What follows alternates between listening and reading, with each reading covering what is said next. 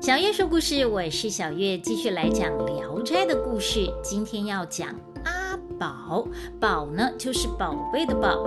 在《聊斋》里面呢，有很多故事的主角都是鬼狐妖，但是阿宝这篇故事呢，男女主角都是人，只是他的故事非常的曲折离奇，超乎你的想象。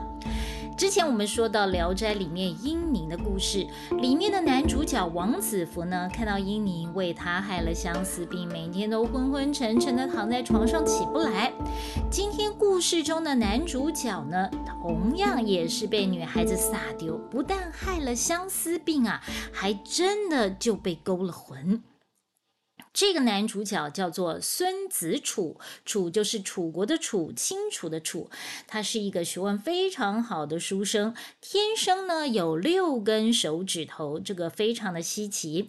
我们人呃一只手都有五根手指头嘛，他多了一根。我小学呢有一个同学，他也有六根手指头，就是呢在小拇指的旁边又多出了一根小手指。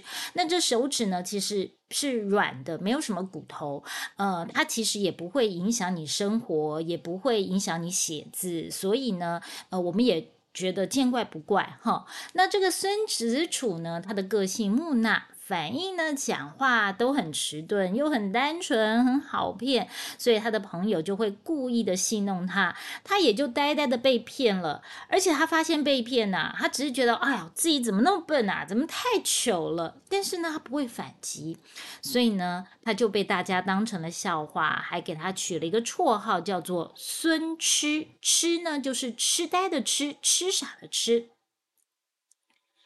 那时候城里面呢有一个非常有钱的商人，如果呢那个时候有富豪排行榜的话，他一定是名列前茅啊。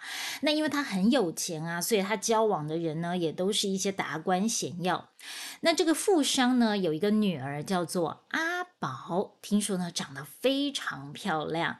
那因为是这个富商的掌上明珠啦，所以呢这个富商当然是非常担心他的婚事啊，想要为他挑选一个人中。之龙来当女婿，尽管呢有很多的大户人家的儿子都来求亲啊，但是这个富商就是不满意，觉得这些人都配不上他自己的女儿。孙子楚的朋友啊，就想要戏弄他，就说了许多话，要他去求亲。这个孙子楚呢，居然也就听话了，真的找了媒婆去提亲。富商呢，其实也认识孙子孙子楚啊，知道这个孙子楚他的学问非常好，可是呢，就是他家太穷了，这么穷，怎么配得上我的女儿呢？所以呢，他就拒绝了孙子楚的求亲。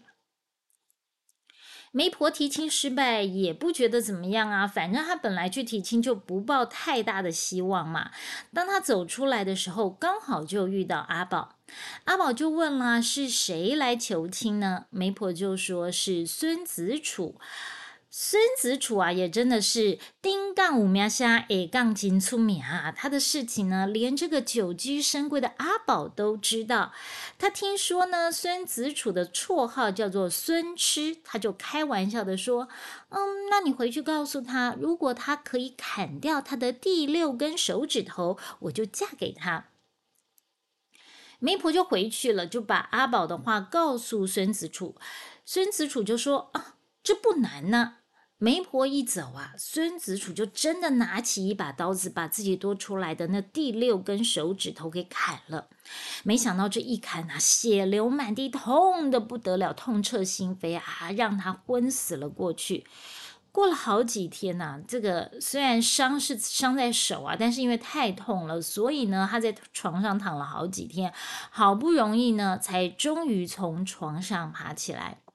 他下床之后呢，第一件事情就是把他砍下来的那根手指头拿去给媒婆。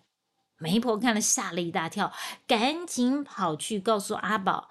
阿宝也是大吃一惊啊。不过阿宝本来就不是真的想要嫁给孙子楚嘛，他只是想要戏弄他而已，所以他就笑着说：“嗯，好啊，那就先请他把他的痴病给治好了再说。”孙子楚听了，就忙着为自己辩解啊，说他不吃啊。可是吃不吃这件事情又不能量化，又不能用什么科学仪仪器呀，或者是电脑断层可以测得出来的，所以根本没有人听他的辩解。孙子楚还很沮丧，不过呢，他也很安慰自己哦，就转个念头想说，啊，那个阿宝啊，他只不过是家里有钱而已，也不一定就像外面所说的美如天仙，干嘛把自己的身价抬那么高呢？我又不是一定非他不娶的。他这么一想啊，也就把这件事情放下来，不去在意了。过了一阵子呢，是清明节。古时候呢，清明节又叫做踏青节，因为春天天气好，百花绽放，正好出游。很多平常大门不出、二门不迈的大家闺秀，也会趁着清明时节出来踏青。很多的诗词就描绘出清明出游的情形，像是宋朝的大思想家朱熹，他有一首诗叫做《春日》，就提到了。胜日寻芳泗水滨，无边光景一时新。等闲识得东风面，万紫千红总是春。在泗水滨踏青，看到了万紫千红。这万紫千红说的是花呢，还是那些青春洋溢的女孩子呢？嗯，可能都是吧。清明节，女孩子互相结伴出游，一些少年人郎当然也会呼朋引伴的来随行。说是赏花，其实呢都是来看女生的。孙子楚不爱热闹，也不好女色，他本来也不想出门，可是被他的朋友拉出来，在郊外逛着逛着，看到一棵树旁边呢围着满满的人墙，而且都是男的。有人就说啊，那一定是阿宝了。朋友拉着孙子楚穿过了人墙，果然看到一群女孩子在树下休息。其中那个长得最漂亮的就是阿宝。不看不知道，一看不得了啊！这个阿宝不但长得漂亮，而且气质又好，跟那些凡之俗粉呢完全不一样。所有的男人看到她呀，都被她吸引了。阿宝原本只是走累了，坐下来休息，没想到啊，围着他的人越来越多，他只好赶快离开。大家看阿宝走了，也就跟着离开了。只有一个人呆呆的站在原地，那就是孙子楚。大家看奇怪了，这个孙子楚怎么没有跟上来呢？赶紧回去找他，他呢还是呆呆的站在那里。朋友就笑话他说：“哎呀。”怎么啦？你的魂被阿宝勾走啦？孙子楚也不回应。大家本来知道哦，这个孙子楚他就是个孙痴，所以也不觉得奇怪，就把他给踹回家去了。结果孙子楚回到家以后啊，就躺在床上一整天也不起床，好像真的失了魂一样。他的家人就很担心，以为他出门出去玩呐，遇到什么拍咪呀，赶紧到郊外去招魂。结果也没有用，只是听他躺在床上朦朦胧胧的说：“我在阿宝家。”原来那天呢，孙子楚在郊外看到阿宝之后，他的魂魄啊，就真的跟了阿宝离开了。他每天呢，就跟在阿宝的身边，因为是魂魄嘛，所以我们当然看不到，其他的人都看不到。到了晚上呢，他的魂魄呢，就会出现在阿宝的梦里面。阿宝就问他是谁，他就说我是孙子楚。孙子楚在家里面躺了三天，好像要死掉了。他的家人呢，就托人哦去跟这个富商说，想要去他家招魂。富商本来还不答应，认为这太荒谬了嘛。但是呢，孙子楚的家人不断的哀求，这个富商终于答应了。所以孙家就赶快去请法师，带着孙子楚的衣服来到阿宝家，直接就到了阿宝的房间去招魂。当这个法师招魂结束，回到孙家，孙子楚已经悠悠的醒了过来。阿宝后来听说呢，这个孙子楚醒过来之后，说起呢，这个阿宝房间的摆设居然呢都一字不差。阿宝听了很害怕，居然有一个魂魄跟在他身边三天呢。如果你是阿宝，会有什么反应？哎呦！是不是赶快去遮盖？因为都有贵嘛？还是呢？你会产生好奇，这个孙子楚到底是什么样的人呢？阿宝呢，先是害怕，后来呢，又对有人这么爱慕他，对他那么深情，产生了好奇。而孙子楚呢，他本来就已经很呆了。经过这次离魂之旅之后呢，更是每天都痴痴傻傻的，每天呢都到阿宝家附近去晃，想要有机会可以见他一面。好不容易打听到阿宝会在浴佛节那一天到庙里面去烧香拜佛，孙子楚一大早天还没有亮，就在庙前的路上等。没想到这一等啊，就等了一个上午。过了中午呢，阿宝的车架才出现。阿宝从车子里面看到孙子楚站在路边，就掀开帘子看着他。这一看呐，孙子楚他就更动情了，傻傻的跟着他的车子进到庙里面。阿宝也就叫仆人把孙子楚叫过来问话。这一问一答之间呐，心神荡漾。回到家里面呢。孙子楚又病了，这一次他没有离魂，只是躺在床上不吃不喝，悠悠的喊着阿宝的名字。那时候呢，孙子楚家里面养了一只鹦鹉，突然死掉了。孙子楚就想，如果自己是鹦鹉就好了，那他就可以飞到阿宝的家里面。心里面正这么想，他的身体啊，就真的轻飘飘的飞了起来。不是他变成鹦鹉，而是他的魂魄就附在了这个鹦鹉的身上，鹦鹉就活过来了，飞到了阿宝的家里面去。阿宝看到家里面飞来一只漂亮的鹦鹉，就想把它养起来。阿宝要把鹦鹉绑起来，鹦鹉突然大声地说：“姐姐，不要把我绑起来，我是孙子楚啊！”阿宝吓了一跳，半信半疑的把它放开了。他竟然也就乖乖的看着阿宝，没有离开。阿宝看了就说：“没想到你对我那么深情，你的情意我已经收到了。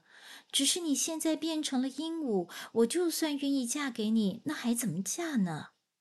鹦鹉就说：“能够靠近你，我已经很满足了。”从此以后呢，这个鹦鹉就陪着阿宝，别人喂它东西它都不吃，只有阿宝喂它才会吃。阿宝坐下来，它就靠在他的膝上；阿宝躺下来，它就依偎在他的床边。就这样过了三天，阿宝开始好奇：那孙子楚的魂魄附在了鹦鹉身上，那真正的孙子楚他怎么了呢？他就叫人去孙家打听，结果得到的消息是，孙子楚已经死了三天了，只是身体还有余温。阿宝听了，就对鹦鹉说：“如果你能够再变回成人，我就嫁给你。”鹦鹉说：“你骗人，我不相信。”阿宝就发誓。鹦鹉侧眼看着他，好像在想什么。过了一会，阿宝呢脱下鞋子上床睡觉，鹦鹉突然叼起了阿宝的一只鞋子飞走了。阿宝觉得不对，就赶紧叫人去孙家打听。打听出来的消息是，那只鹦鹉呢叼了一只鞋子回来之后就坠地死了。同一个时间，孙子楚就醒过来了。孙子楚一醒来啊，就到处找阿宝的鞋子。家人就问他，孙子楚就说这是阿宝给他的信物，阿宝答应嫁给他了。这下阿宝知道他做出的承诺是不能反悔了，于是他就去告诉他的父母。他的父母虽然很满意孙子楚的才气，但是呢，就是嫌他家穷。既然女儿要嫁他，那就招赘吧，就是呢，让男方入赘到女方家，住到阿宝家里。但是阿宝不同意啊，他认为自己既然答应要嫁，不敢不管对方多穷，就算是住茅屋，也要心甘情愿。孙子楚痴情不已，离婚了两次，终于如愿娶回了阿宝。两夫妻的感情呢，非常的好。孙家有了阿宝的嫁妆，日子也好过了。孙子楚呢，虽然痴傻，只知道念书，没有生活能力，但是呢，阿宝因为是在商人家庭长大的，所以非常懂得经商理财。孙家呢，也就越来越富有了。没想到啊，甜蜜的日子呢，才过了三年，孙子楚就生病死了。阿宝难过的不得了，每天哭，每天哭，甚至还上吊自杀。虽然被救下来了，但是呢，每天都躺在床上不吃不喝，就像当年孙子楚离魂的样子。三天过后，孙子楚要出殡，大家突然听到棺材里面有声音，赶紧打开来一看，孙子楚居然活了过来。孙子楚就说：“他死了以后见到阎王，阎王说他生平简朴诚信，就给他官做。就在这时候，官吏说孙子楚的妻子也来了。阎罗王查了一下生死簿，说这个阿宝的死期还没到啊，怎么会出现在阎王殿呢？后来知道阿宝是为了孙子楚三天不吃不喝，很受感动，就让孙子楚复活了。”从此呢，这两夫妻的感情就更加甜蜜了。孙子楚后来中了进士，皇上听说他们夫妻俩的神奇故事，还给了他们很多赏赐。《聊斋志异》的作者蒲松龄呢，他以吃来贯穿阿宝这整个故事。蒲松龄说了，孙子楚的性格愚痴，但是他的意志坚定。像这样的人呢，做学问、写文章一定也是非常下功夫的。所以他后来中了进士，结局圆满。而蒲松龄的一生呢，不停的参加科举考试，却都考不上。这个故事呢，感觉就像是蒲松龄在弥补他心中的缺憾，希望他一生痴迷的追寻能有一个好结果。